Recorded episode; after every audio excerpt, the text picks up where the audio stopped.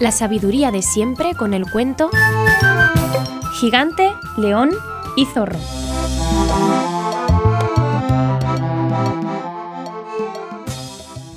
Una vez había un marinero a quien llamaban de mote la corneja, porque imitaba admirablemente el grito de este animalito.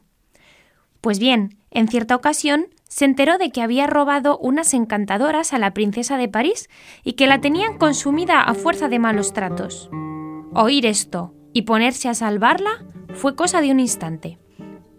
Preparó su viaje en un plis-plas, se embarcó en un buque de vela y se dio a la mar. Al cabo de 40 días de navegación, le dijo al capitán: Mi capitán, necesito una lancha para terminar mi viaje. Pero, ¿estás loco? replicó asombrado el capitán. ¿Te atreves a desafiar las tormentas en una endeble barquichuela? Sí, mi capitán, insistió el muchacho, porque tengo tres cosas: silbato, timón y medalla. Y con ellas puedo ir a todas partes. ¿Y para qué sirven esas cosas? Me está prohibido decirlo.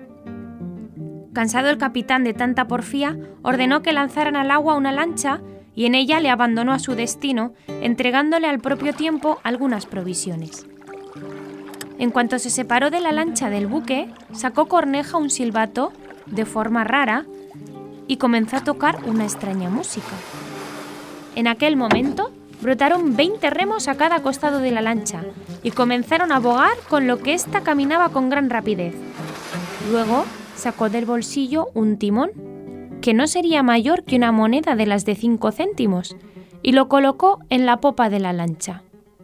No hizo más que ponerlo y empezó a estirarse hasta adquirir el tamaño de un timón ordinario, pero con la ventaja de que ponía el rumbo a donde uno deseaba.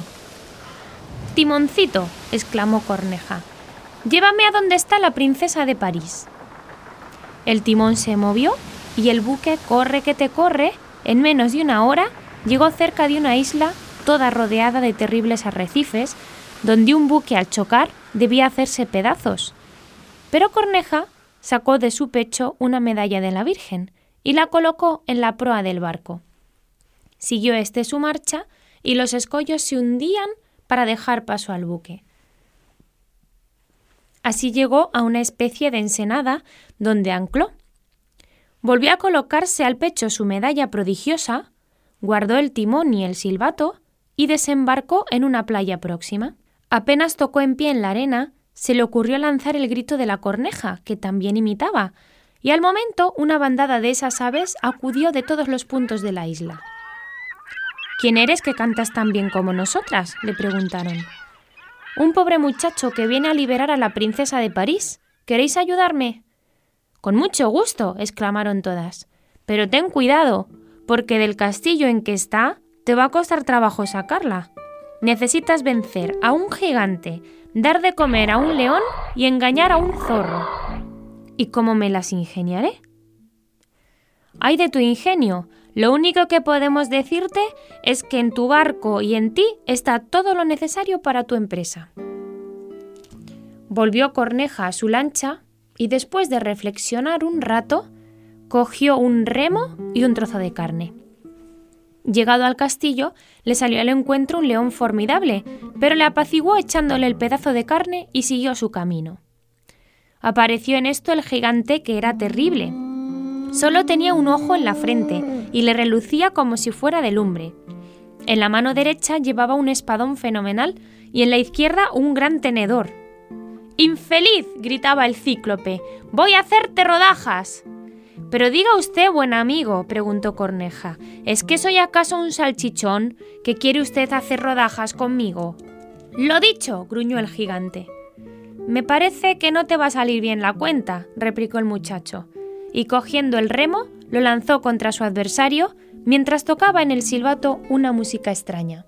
El remo quedó en el aire pero comenzó a sacudir tan serios porrazos que le rompió el gigante el tenedor, la espada, las muelas y cuatro costillas, después de lo cual creyó el coloso que había llegado el momento de correr, lo que hizo sin pérdida de tiempo por no quedarse sin algunas otras costillas en la refriega. Con esto siguió adelante nuestro corneja, hasta llegar al sitio donde se encontraba el zorro. Este se hallaba murmurando por lo bajo. Alguien ha entrado en el castillo, porque estoy percibiendo desde aquí un ruido sospechoso. El marinero entonces imitó el granido de la corneja y el zorro, muy tranquilo, comentó Vaya, se conoce que es alguna corneja la que ha entrado y no sabe por dónde salir. Voy a franquearle la puerta para que se vaya, so pena de que no me deje dormir esta noche. Al abrir la puerta se encontró con el marinero, el cual, haciéndole un respetuoso saludo, le dijo ¿Se puede pasar? Adelante, mocito, contestó el zorro, viendo la poca edad de Corneja. ¿Y eres tú el que me vas a engañar a mí? ¿Qué dice usted, señor? protestó el marinero. Soy un pobrecillo que va ganándose la vida tocando el silbato. ¿Quiere usted que le toque un poquito para que juzgue de mi habilidad? Vaya, vaya, por supuesto, y así pasaremos un buen rato.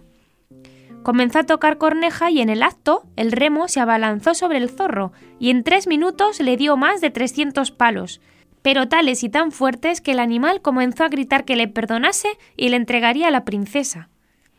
Cesó corneja de tocar y el remo de solfear las costillas del zorro. Entonces se convirtió éste en un mago vestido de azul y oro, el cual, tocando con su varita una puertecita de plata, hizo aparecer en ella a su princesa. Esta, muy agradecida a su libertador, le dio las gracias y ya se disponían a marcharse cuando vieron que el mago había desaparecido y que las paredes se juntaban e iban a aplastarlos. Entonces sacó Corneja del pecho su medalla y llevándola en la mano, se abrió paso a través de los espesos muros. Ya en el campo y antes de embarcarse, imitó el marinero el graznido de la corneja, y acudieron las mismas aves que el día anterior.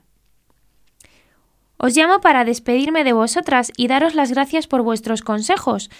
Ya veis cómo gracias a ellos he conseguido salvar a la princesa. En menos de diez horas llegaron al país de la princesa donde fueron bien recibidos.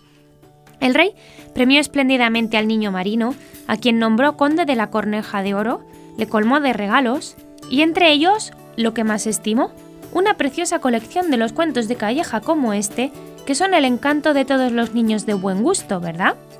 Y colorín colorado, este cuento se ha acabado.